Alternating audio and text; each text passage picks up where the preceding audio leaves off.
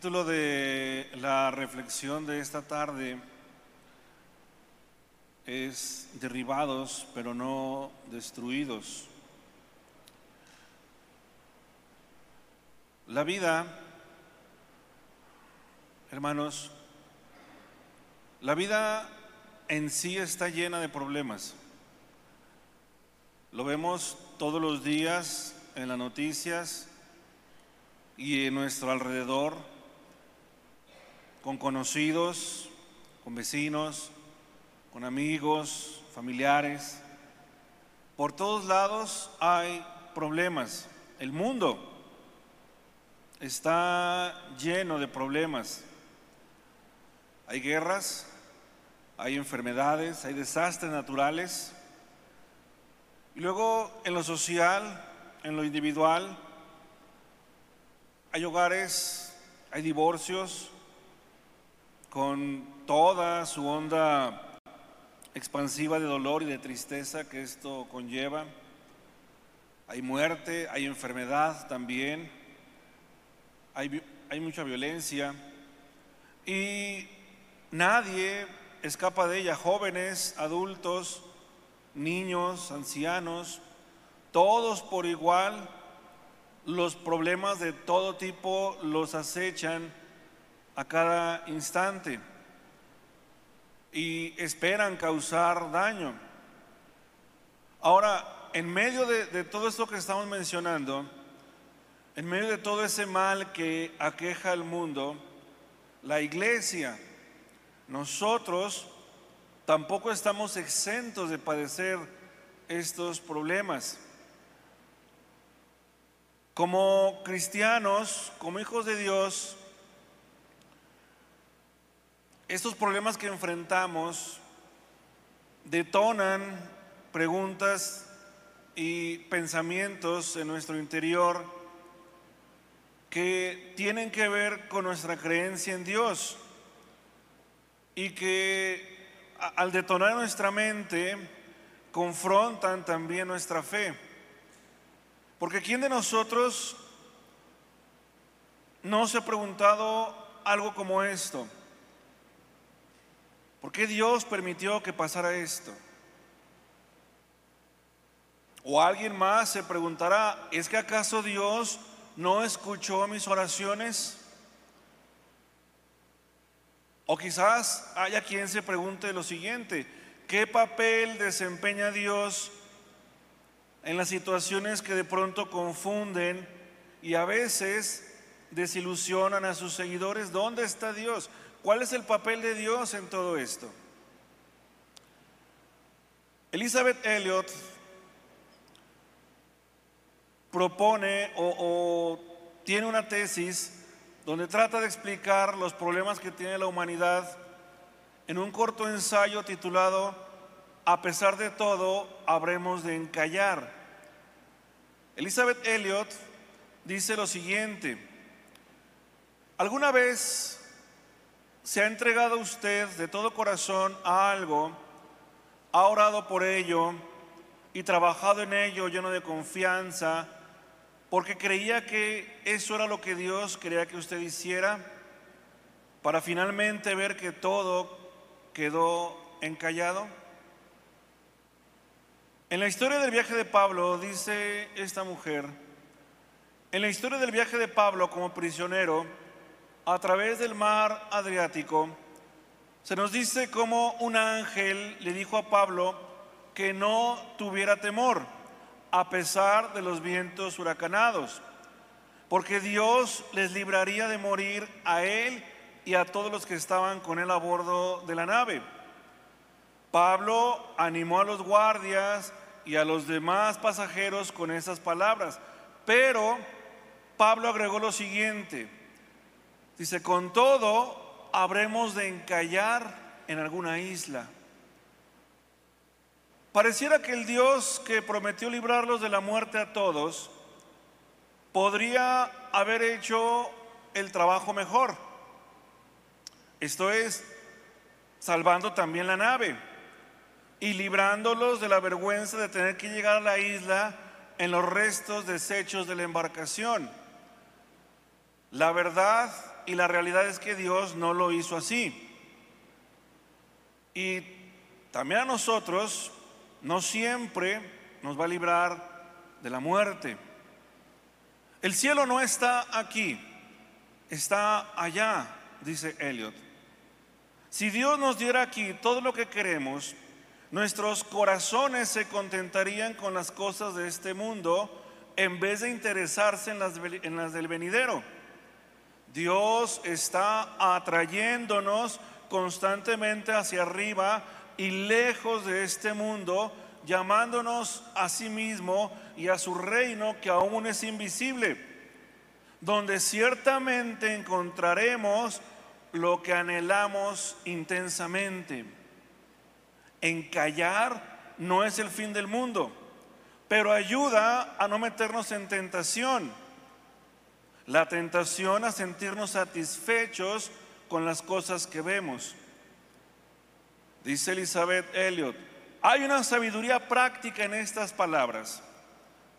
Todos los creyentes, todos los cristianos, encallaremos en algún momento de nuestras vidas y debemos aprender a no dejarnos llevar por el pánico cuando nuestra embarcación choque contra un banco de arena destruyendo nuestra embarcación. Lo que sí podemos hacer, dice, es aprender a mantener esa calma bajo la presión. En Filipenses 4, 11 y 12, el apóstol Pablo escribió, he aprendido a contentarme cualquiera que sea mi situación. Sé vivir humildemente y sé tener abundancia. En todo y por todo estoy enseñado así para estar saciado como para tener hambre, así para tener abundancia como para padecer necesidad. Todo lo puedo en Cristo que me fortalece. Esto, concluye Elizabeth Elliot, esto es una serenidad adquirida.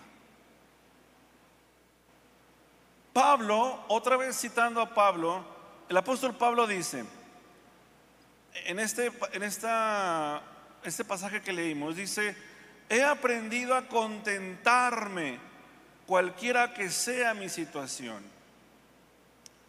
Y entonces tenemos que preguntarnos lo siguiente, ¿cómo aprendemos a estar contentos ante cualquier situación? Ojo con esto, ¿cómo aprendemos entonces a estar contentos ante cualquier situación? Y entiéndase cualquier situación que tiene que ver con, nosotros. Antes de ir a lo siguiente, quiero pedirles que hagan algo. Y quienes nos están viendo también lo pueden hacer. Es un ejercicio muy rápido. En este momento quiero pedirte que pienses, hagas un ejercicio mental rápidamente y pienses en tus padecimientos. Piensa en tus tribulaciones. Piensa en este momento en lo que te está turbando. En esas cosas que han llegado a tu vida y no lo has pasado bien.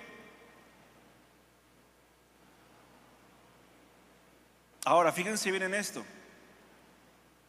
En la segunda carta a los Corintios, capítulo 11, verso 23 y 29, otra vez Pablo nos dice lo siguiente.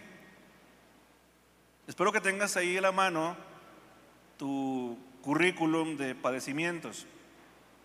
Ahora veamos lo que dice el apóstol Pablo. Dice, He trabajado más arduamente. He sido encarcelado más veces. He recibido los azotes más severos. He estado en peligro de muerte repetidas veces. Cinco veces recibí de los judíos los 39 azotes. Tres veces me golpearon con varas. Una vez me apedrearon. Tres veces naufragué y pasé un día y una noche como náufrago en alta mar. Mi vida ha sido un continuo ir y venir de un sitio a otro en peligros de ríos, peligros de bandidos, peligros de parte de mis compatriotas, peligros a manos de los gentiles, peligros en la ciudad, peligros en el campo, peligros en el mar y peligros de parte de falsos hermanos. He pasado muchos trabajos y fatigas y muchas veces me he quedado sin dormir. He sufrido hambre y sed y muchas veces me he quedado en ayunas. He sufrido frío y desnudez. Y como si fuera poco, cada día pesa sobre mí la preocupación por todas las iglesias. Cuando alguien se siente débil, no comparto yo su debilidad. Y cuando alguien se le hace tropezar, no ardo yo de indignación. Bien, ¿por qué les pido que tengan presente su lista de padecimientos? Ya escuchamos la del apóstol Pablo. Hubo dos preguntas en esta semana eh, en forma de comentario y con cierto tono de desencanto. Y lo, lo confieso, en ese momento quizás no supe contestar o responder a esa inquietud natural y genuina por lo que ha acontecido. Y estas dos preguntas me dejaron pensando en estos días. Y la primera de, la primera de ellas, más o menos dice así. Alguien me dijo, es que, ¿por qué a las personas que son buenas, que son buenos hijos, que son buenos esposos, que trabajan en la obra de Dios, que les sirven y que le honran, ¿por qué les pasan cosas malas? Bueno, la segunda pregunta voy a tratar de responderla más adelante. Pablo era apóstol de Cristo. Pablo estaba trabajando en su obra. Pablo le servía y había obedecido la misión encomendada por Jesús mismo. Y sin embargo vemos, lo acabamos de leer, que Pablo no le había pasado nada bien. Hermanos, déjenme decirles algo. Las cosas malas también les ocurren a las personas buenas. Y como cristianos no estamos exentos de cualquier forma de sufrimiento. Y es muy importante poner en nuestra mesa de pensamientos esta consideración sobre todo después cuando se presenta algo que nos sorprende o que nos lastima, como una enfermedad o incluso la muerte misma. Pablo usa una usa términos, por llamarlo de alguna manera, de tipo militar. Lo hace para describir el servicio al que los cristianos hemos sido llamados. En la segunda carta a Timoteo, capítulo 2, 3 y 4, dice Pablo, Pablo le escribe a Timoteo lo siguiente, le dice, comparte nuestros sufrimientos como buen soldado de Cristo Jesús. Sufre penalidades conmigo, dice la otra versión, haciendo una conjunción de estas frases. Comparte nuestros sufrimientos, Timoteo, como buen soldado de Cristo Jesús sufre penalidades conmigo. Dice, ningún soldado que quiera agradar a su superior se enreda en cuestiones civiles. Hay un montón de historias y de material que usted puede leer acerca de lo que implica una guerra. El soldado que se enlista en un ejército y va a la guerra, por lo regular la pasa mal. Pueden caminar horas y días para llegar a un punto, no comen bien, están siempre con un nivel de ansiedad y de estrés muy alto y cuando llega el momento del combate es terrible lo que pasa, porque es matar o morir y pelean por su vida y luchan por su vida y creen en su causa. Todo soldado que está en un conflicto armado está ahí porque cree que la causa que está defendiendo es la correcta. Y Pablo usa ese, esa misma, eh, eh, eh, pone esta analogía como soldados nosotros, no de un ejército al servicio de una nación o de alguien, sino como soldados de un ejército al servicio de Cristo. Todo aquel, fíjate bien lo que te voy a decir, todo aquel que se precie de ser seguidor o discípulo del Señor y que le sirva dentro de su reino debe de tener en cuenta estas palabras. Hay un himno antiguo llamado Firmes y Adelante. Seguramente lo conocen o lo conocemos y lo hemos entonado en más de una ocasión. Este himno en una parte de su letra dice lo siguiente, pongan atención, dice, firmes y adelante, huestes de la fe, sin temor alguno que Jesús nos ve jefe soberano, Cristo al frente va, y la regia enseña tremolando está. Al sagrado nombre de nuestro Adalid, tiembla el enemigo y huye de la lid. Nuestra es la victoria, dad a Dios loor, y óigale el averno lleno de pavor.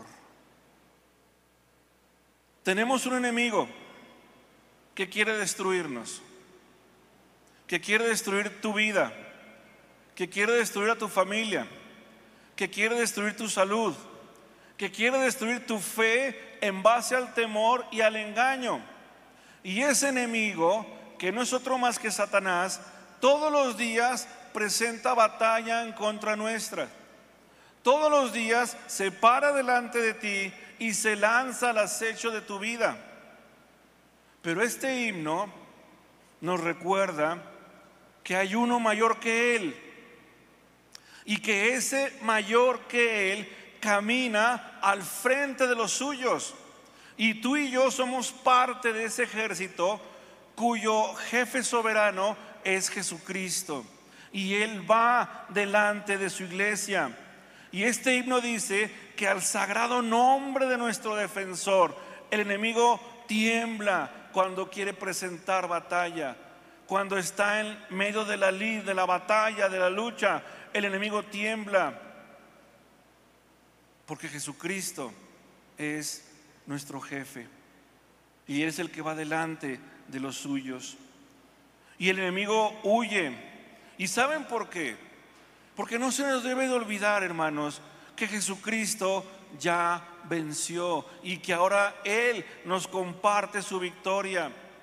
Y este himno termina diciendo, al nombre de Jesús, el mismo infierno tiembla.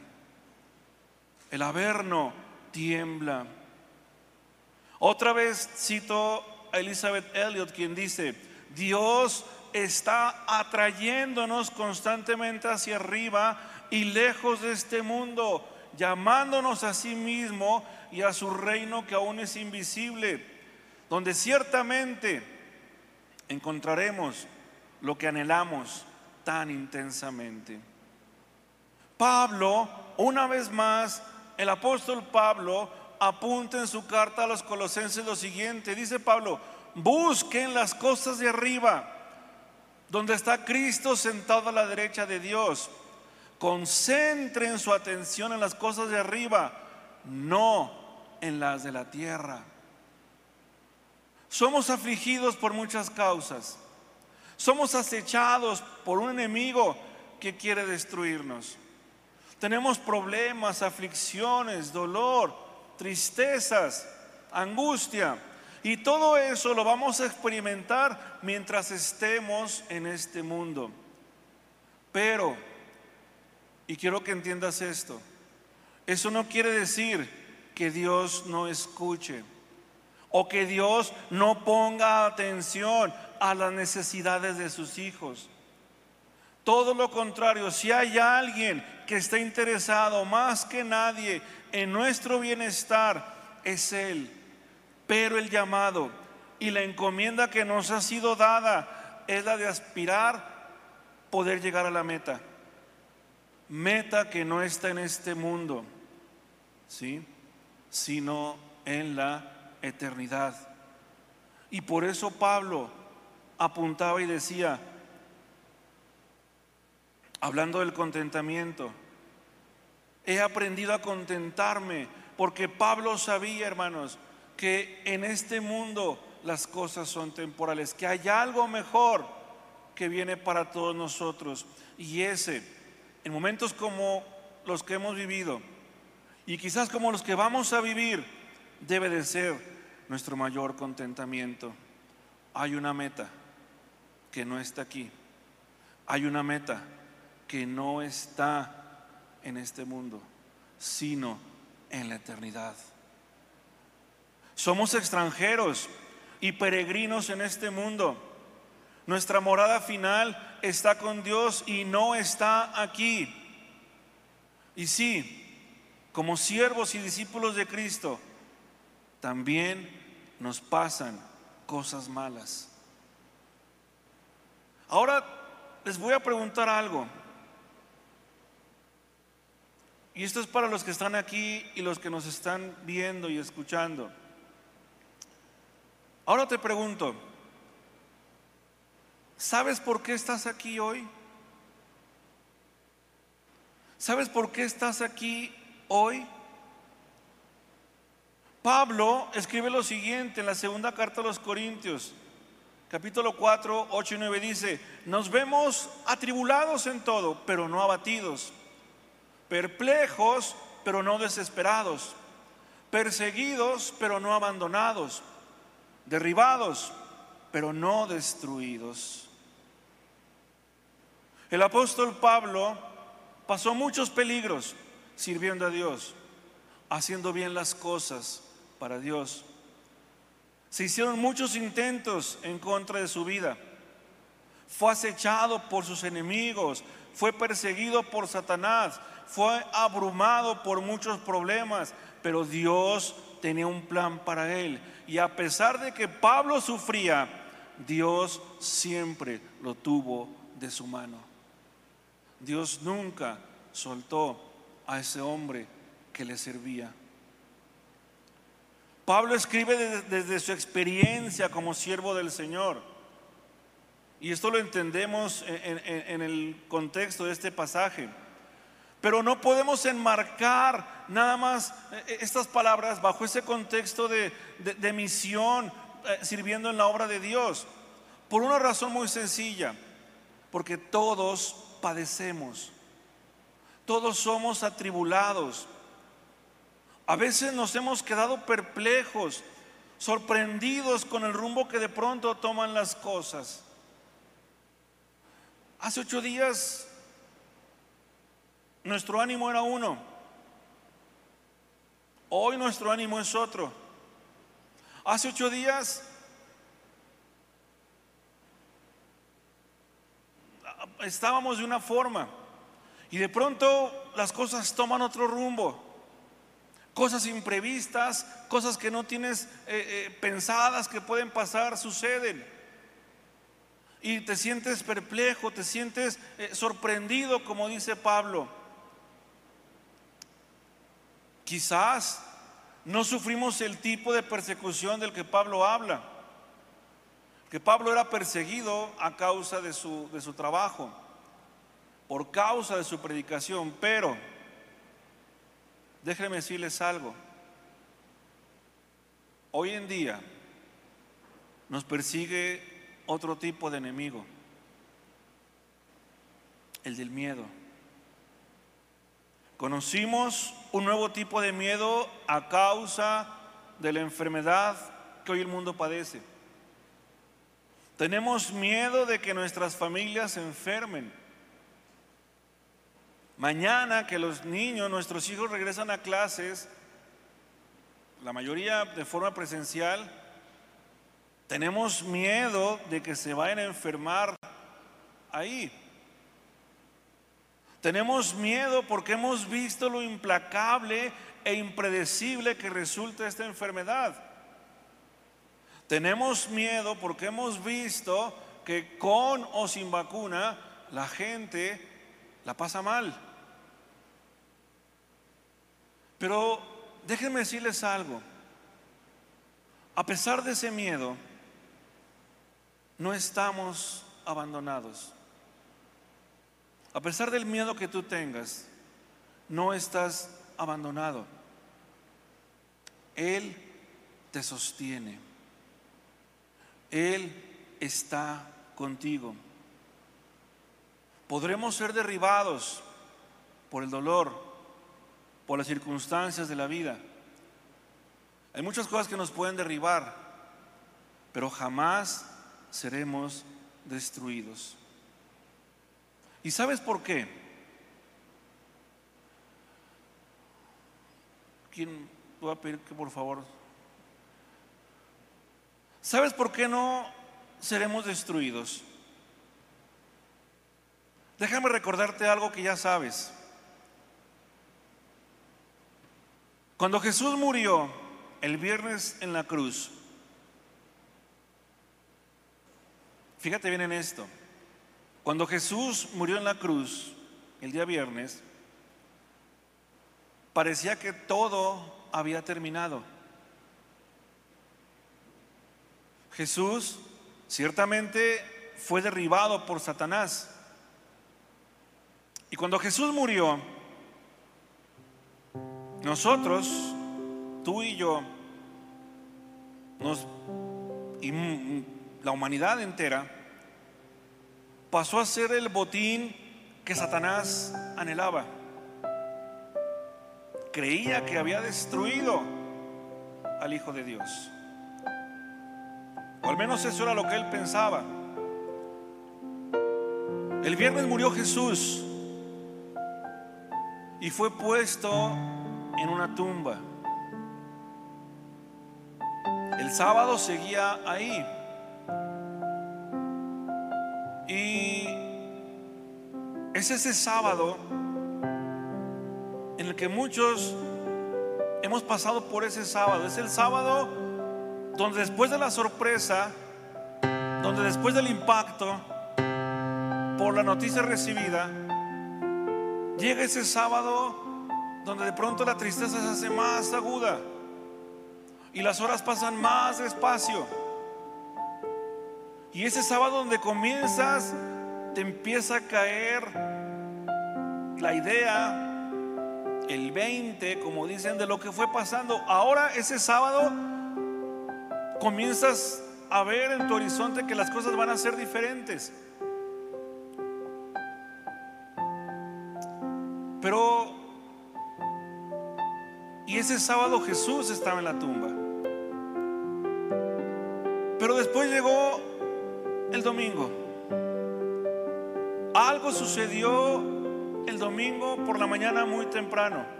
Ese domingo fue un amanecer muy diferente. Y ese domingo cambió el rumbo, ¿sí? De la historia de este mundo para siempre. Porque resultó que ese domingo el poder de Dios levantó a Jesús de la tumba. Jesús resucitó, hermanos, y ni la muerte misma lo pudo destruir. Jesús fue derribado, pero no fue destruido. Y por esa razón, nosotros que estamos en Cristo y hemos creído en su nombre y le hemos confiado nuestras vidas, podremos ser derribados, pero jamás seremos destruidos. Y sé que hoy me quiero dirigir especialmente con mucho cariño, respeto y amor a y a su familia que representan toda nuestra familia amada Arellano. Lo siguiente. Hoy, yo sé que están en su viernes. hay muerte y hay dolor. Hay tristeza. Hay mucho desánimo. Y va a venir el sábado, donde será un tiempo de pensar, de reflexionar. Habrá más dolor quizás. Pero déjenme recordarles algo. Aquel viernes y aquel sábado tuvieron un tiempo, un breve tiempo. Pero va a llegar un domingo, hermanos. Tu domingo, nuestro domingo. Y cuando ese domingo llegue, no va a ser un domingo temporal, va a ser un domingo eterno. No va a ser un domingo que se sujete a las 24 horas de un día.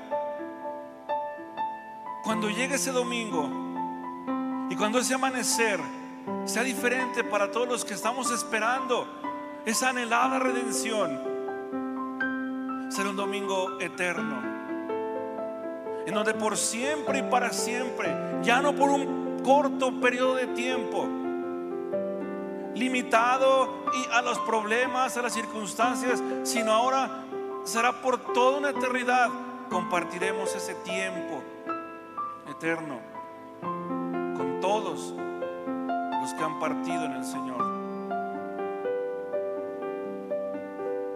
La segunda pregunta o comentario que me hicieron en la semana fue, ¿Y ahora qué les digo a quienes estuvieron orando? ¿Qué le digo a mis hijos? ¿Qué les digo a todos aquellos que esperábamos un milagro? La respuesta es, a veces seremos atribulados, nos vamos a sentir abatidos, a veces vamos a estar perplejos. O vamos a ser sorprendidos. Quizás nos vamos a desesperar, incluso nos vamos a sentir abandonados. Va a haber ocasiones en que seamos derribados, pero jamás, jamás, entiéndelo bien, jamás seremos destruidos. ¿Y por qué estamos tan seguros de ello? ¿Por qué el énfasis en decir esto? Porque la palabra de Dios, de Dios dice, y otra vez, Pablo nos recuerda, porque ¿quién nos apartará del amor de Cristo? La tribulación, la angustia, la persecución, el hambre, la indigencia, el peligro o la violencia. Así está escrito. Por tu causa siempre nos llevan a la muerte. Nos tratan como ovejas para el matadero. Sin embargo, sin embargo, iglesia, en todo esto somos más que vencedores por medio de aquel que nos amó. Pues yo estoy convencido de que ni la muerte, ni la vida, ni los ángeles, ni los demonios, ni lo presente, ni lo porvenir, ni los poderes, ni lo alto, ni lo profundo, ni ningún coronavirus, ni ninguna vesícula, ni nada, ni ningún padecimiento ni cosa alguna en toda la creación podrá separarnos o apartarnos del amor que Dios nos ha manifestado en Cristo Jesús, nuestro Señor.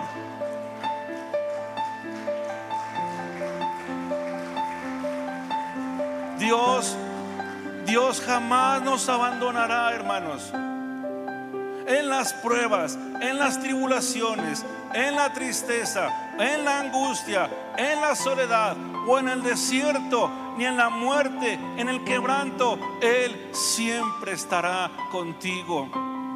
Dios siempre estará con nosotros.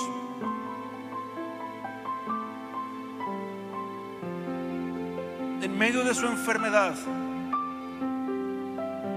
Y así lo quiero creer esta tarde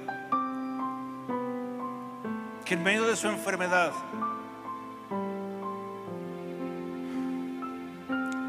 y en todo el tiempo que esta duró, Dios jamás soltó a nuestro hermano Abel. Ni a él. Y al igual que a todos los que han muerto en el Señor. Que hoy vuelvo a recordar con entrañable amor. Porque un día estuvieron ahí. Y ellos fueron derribados por la enfermedad. Sus familias fueron zarandeadas duramente. Pero sé también que ellos y Abel nosotros, aunque seamos derribados, jamás seremos destruidos. Ni aquí, ni en la eternidad. Anímense unos a otros con estas palabras. Anímate iglesia con estas palabras. Dios no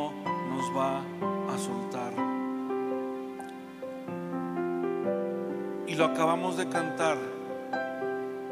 Aunque pasemos por el fuego, aunque como dice el, salmista, aunque caminemos por ese valle de sombra de muerte, con toda su cauda de, de miedo y de pavor, con todo, en ese momento Él va con nosotros.